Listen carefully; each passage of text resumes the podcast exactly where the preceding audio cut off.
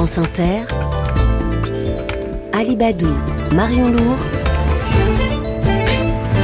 le 6-9. Deux invités à votre micro, Marion, ce matin, pour marquer le 40e anniversaire de la marche pour l'égalité et contre le racisme. On l'avait surnommé à l'époque la marche des beurs. 100 000 personnes avaient défilé et on en parle avec euh, Constance Rivière, directrice du Musée national de l'histoire de l'immigration, qui organise une soirée spéciale ce soir. Et Toumi Jaija, initiateur et symbole de la marche de 1983. Bonjour à tous les deux.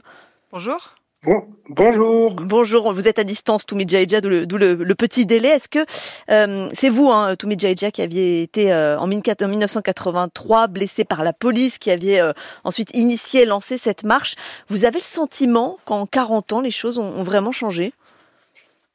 Alors oui, tout à fait. vous savez, quand on se met à regarder dans les rétroviseurs ce passé, on peut quantifier le chemin parcouru. Ça, c'est une chose. Mais je voudrais revenir en préambule sur cette formidable aventure. Euh, elle est partie d'une révolte populaire, j'en conviens, mais pour aboutir à une déclaration d'amour, pour une déclaration d'amour à notre pays, pour dire que nous sommes français et que il est essentiel qu'il y ait de la cohésion dans ce pays pour qu'on puisse continuer à aller vers cet idéal qui est l'égalité. D'ailleurs, l'égalité n'est pas une revendication, mais un absolu. Hmm. Mais quand vous voyez qu'aujourd'hui, par exemple, euh, on recense 12 600 infractions à caractère raciste et xénophobe euh, l'an dernier, en hausse euh, en ce qui concerne les crimes et délits de 5%, vous vous dites on a encore beaucoup de chemin à faire, puisque je reprends cette métaphore de la marche, justement. Alors, il y a quelque chose d'intéressant dans votre question je voudrais moi vous poser une question. Est-ce que sur cette planète, il y a un pays qui a réglé cette question de discrimination, du racisme? Je vous réponds tout de suite pour gagner du temps, pas du tout. Ça, c'est une première chose. La seconde chose, il faut savoir qu'il y a 40 ans, là, c'est comme ça, il y a 40 ans, on trouvait des milices d'autodéfense qui s'en prenaient, qui faisaient ce qu'on appelle des ratonnades. Hmm. J'ai envie de faire un parallèle avec euh, l'actualité récente, ce petit jeune Thomas, cette police républicaine, parce que vous avez évoqué la police qui a été tuée. On rappelle juste pour les auditeurs, Thomas qui a été tué à Crépole dans la Drôme euh, suite à une fête, et ça a, ça a déclenché ensuite des, manifestations de militants d'extrême droite à Romans-sur-Isère notamment.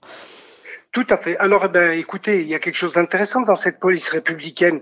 Ils ont agi assez rapidement pour stopper euh, ces extrémistes-là. Ça, c'est une chose. La seconde chose, c'est on fait des parallèles. Il y a 40 ans, euh, cette France de la diversité, euh, en tant que prof, il n'y avait pas grand-chose. Mm. Aujourd'hui, c'est euh, légion. Il y a quelque chose qui est intéressant. Vous prenez par exemple euh, une profession, je ne sais même pas si c'est pas une vocation, les sages-femmes. Un tiers des sages-femmes sont maghrébines. Mm. Elles donnent la vie. Je veux dire par là que cet idéal qu'on voudrait atteindre, il est lointain encore. Mais je crois qu'à mon avis, quand on aime, on doit donner aussi. Constance Rivière, quel est l'héritage de cette marche des beurs aujourd'hui? Je crois que ce que dit euh, Jaja est très important. Euh, cette marche, c'est d'abord euh, la plus grande marche antiraciste qu'on ait eue dans notre pays. Euh, c'était il y a 40 ans et euh, aujourd'hui, on a le sentiment qu'elle pose une forme d'obligation à la France qui est d'être à la hauteur de ses idéaux. Les marcheurs, déjà, ils viennent marcher pour d'abord, ils marchent pour l'égalité et ils nous disent on est dans un pays qui est notre pays, c'est des jeunes, hein, c'est des jeunes Français qui partent de Marseille, qui traversent la France et qui comme vous l'avez rappelé, sont accueillis à Paris par plus de 100 000 personnes avec à l'époque une très grande unanimité aussi du corps euh, politique, social, syndical, euh, religieux, énormément de gens qui les soutiennent. Et, euh, et ils arrivent à Paris et ils disent, en réalité, nous, ce que voulons ce que nous voulons dire, c'est nous sommes la France, nous mm. sommes l'histoire de France. Et c'est pour ça aujourd'hui que 40 ans après, euh, cet héritage, on pense qu'il doit être non seulement euh, connu, diffusé, valorisé. Il y a quelque chose d'extrêmement important euh, pour que notre récit collectif, pour que le récit de notre histoire soit complet, à intégrer aussi des moments comme cela dans notre mémoire. Vous dites, comme Toumi Jaija, que l'idéal est encore loin je dis que l'idéal est un idéal. Euh, la France euh, est un idéal. Quand la France parle euh, d'égalité, de liberté, de fraternité, elle ne dit pas nous sommes arrivés à un point où nous devrions nous arrêter. Elle dit voilà vers quoi nous devons tendre. Et ces jeunes qui viennent marcher, ils ne font que rappeler ça, dire voilà l'idéal que vous posez, voilà la France à laquelle on veut appartenir, et, et nous devons continuer ensemble ce chemin.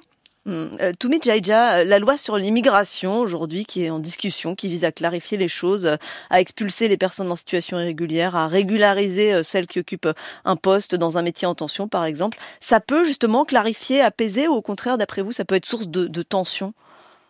Alors, euh, vous savez, euh, toutes les fois, euh, il me plaît de laisser ces questions-là aux, sociologues, aux historiens, aux politiques. Je ne veux pas fuir votre question, mais ce que je veux dire par là, parce que mon discours est assez particulier, je voudrais saisir l'occasion d'être à l'antenne pour dire que cette intégration-là, j'en conviens, elle est silencieuse. Hmm. Mais, mais elle, elle, elle va dans ce sens-là. Ça, c'est une chose, c'est primordial de toutes les fois le rappeler. Vous savez, il y a 40 ans, euh, dans l'urgence, il a fallu se lever et marcher. Marcher, c'est aller vers l'autre. C'est, euh, j'ai préféré d'ailleurs, avec mes troupes, euh, pas lever, pas un poing serré, mais une main tendue, pour dire que marcher, c'est vraiment aller vers l'autre, vers cet horizon qu'on voudrait atteindre.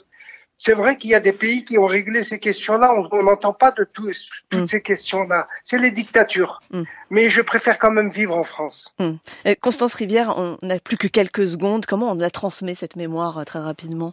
Bah, Moi, si je dois dire une seule chose ou lancer un appel, c'est euh, euh, un appel à ce que cette mémoire elle soit inscrite partout. Elle est inscrite au musée de l'histoire de l'immigration où on a choisi parmi les dix dates de l'histoire de France 1983. En cinq mois, il y a plus de 100 000 personnes qui sont venues et qui l'ont vu.